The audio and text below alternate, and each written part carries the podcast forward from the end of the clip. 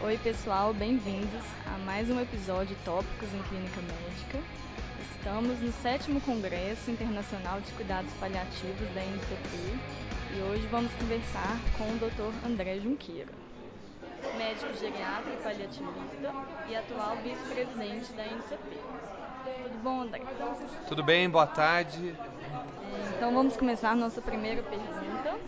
Quais são os ambientes de cuidado onde pode haver atuação de uma equipe de cuidados paliativos?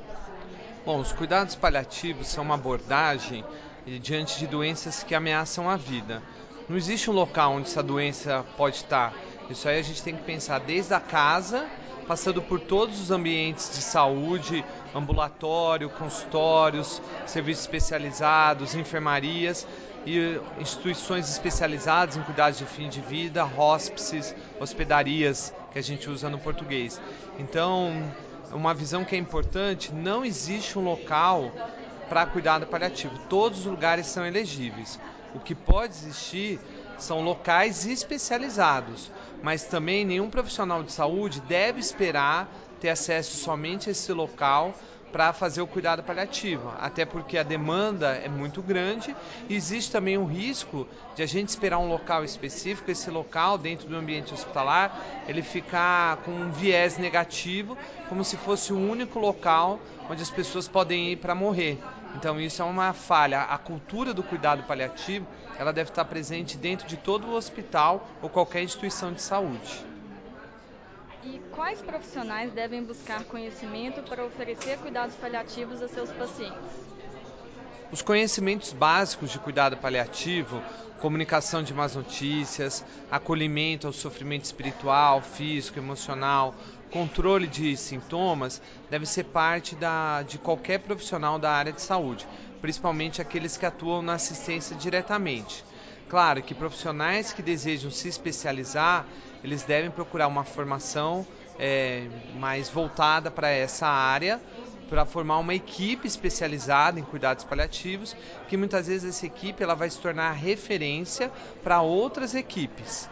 Mas a gente não deve imaginar, e essa é uma visão da própria Academia Nacional de Cuidados Paliativos, que vão ter é, médicos, enfermeiros, psicólogos especializados em cuidar para atender toda a demanda. Da mesma maneira que nem todo, toda hipertensão é tratada por cardiologista, nem toda depressão é tratada por um tem que ser tratada por um psiquiatra, nem toda pessoa que demanda de cuidado paliativo tem que ser obrigatoriamente tratada por um paliativista. Somente casos mais difíceis e refratários. Qual que é o melhor momento para adquirir esse conhecimento? Né? Na graduação, nas residências, na pós-graduação, né? Qual que é a sua opinião? Ou na, na formação, né? depois que você já está atuando no mercado de trabalho? O que se sabe em países que têm um cuidado paliativo solidificado, que essa visão é, deve ser já implementada na graduação. Todo profissional de saúde deve sair com conceitos básicos de conhecimento de cuidado paliativo. Algumas especializações devem trazer na sua matriz evidências mais sólidas. Vamos pensar médicos geriatras, médicos intensivistas, médicos oncologistas e, claro, profissionais que posteriormente, ao longo da sua carreira profissional, encontrarem uma vocação para cuidados paliativos, eles podem encontrar essa profissionalização em cursos de pós-graduação para adquirirem habilidades mais específicas em cuidados paliativos. E a emergência é um lugar adequado para aplicar os princípios dos cuidados paliativos? Parece paradoxal, né? A gente falar, mas uma emergência, como é que a gente vai pensar em cuidado paliativo? As pessoas não escolhem o lugar para morrer. Então a gente não pode ficar esperando ter, como eu disse, um leito especial para cuidado paliativo. Sim, a emergência é um local, até porque existem várias evidências recentes, principalmente em oncologia, que o cuidado paliativo precoce, o impacto dele é muito maior no controle de sintomas, qualidade de vida e, em alguns casos, no aumento da sobrevida. A experiência que eu tive a oportunidade de trabalhar na unidade de emergência do Hospital das Clínicas de Ribeirão Preto, é, nós começamos uma equipe avançada de cuidado paliativo.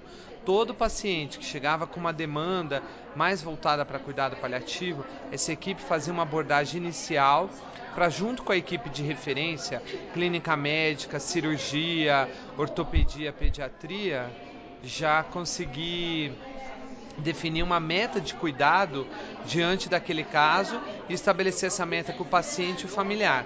O que isso proporcionava? Isso facilitava o manejo do paciente na internação caso ele evoluísse de uma maneira pior. Isso facilitaria já a abordagem de cuidados de fim de vida e o impacto disso era muito positivo. Nós temos números que nós reduzimos o tempo médio de internação de 15 dias para em torno de 6 dias.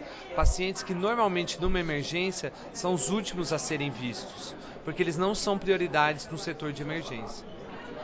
E no CTI é possível fazer cuidados paliativos? Sim, fundamental. Se é a própria Associação Médica de Medicina Intensiva, é, ela recomenda desde 2011 que cuidados paliativos devem ser oferecidos a todos os pacientes internados numa UTI. Mas se a gente parar para pensar, o que deve ser oferecido é o nível de cuidado paliativo. Vão ter muitas pessoas que vão internar numa UTI e vão sair dela, e nessas pessoas o cuidado paliativo deve ser voltado para alívio de sintomas, se a pessoa não ter dor, não ter delírio, não ter sede um segundo nível é para as pessoas que estão recebendo tratamento intensivo e o prognóstico não está tão claro, a resposta ao suporte artificial de vida está é, tá sendo cada vez menor e muitas vezes é necessário discutir com a família dessa pessoa e com a equipe limitações terapêuticas. E um terceiro nível são pessoas que adendam numa UTI já no processo de morte ativa, onde a própria equipe da UTI reconhece que o trabalho deles não vai ser frutífero e o benefício é muito pequeno e o malefício muito grande. Então a gente entende que uma equipe de cuidado paliativo alinhada com uma equipe de UTI, ela consegue promover benefícios para todos os pacientes dentro de uma UTI. É, quando o paciente com doença avançada, sem possibilidade de cura, é admitido no hospital, qual o melhor momento para acionar a equipe de cuidados paliativos?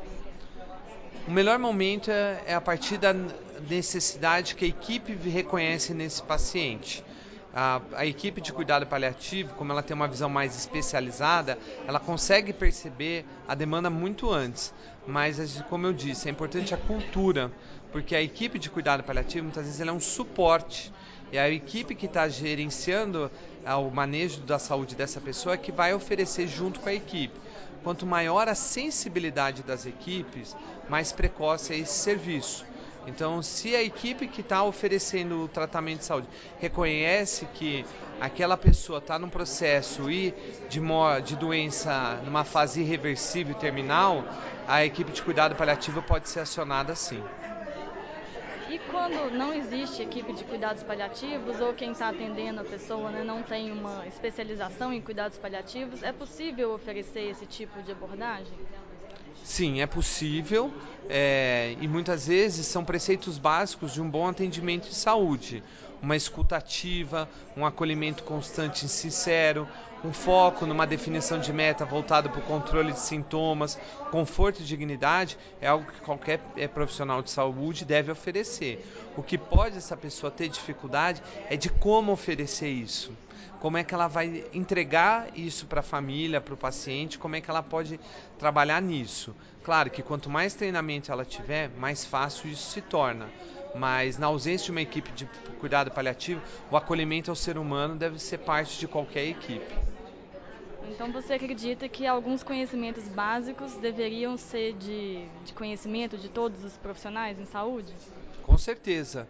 Comunicação é, empática, acolhedora, foco no controle de sintomas, é, determinação prognóstica e suporte ao manejo de fim de vida de uma pessoa e trabalho em equipe multi-interdisciplinar são fundamentos que todo profissional de saúde deve ter no seu conhecimento.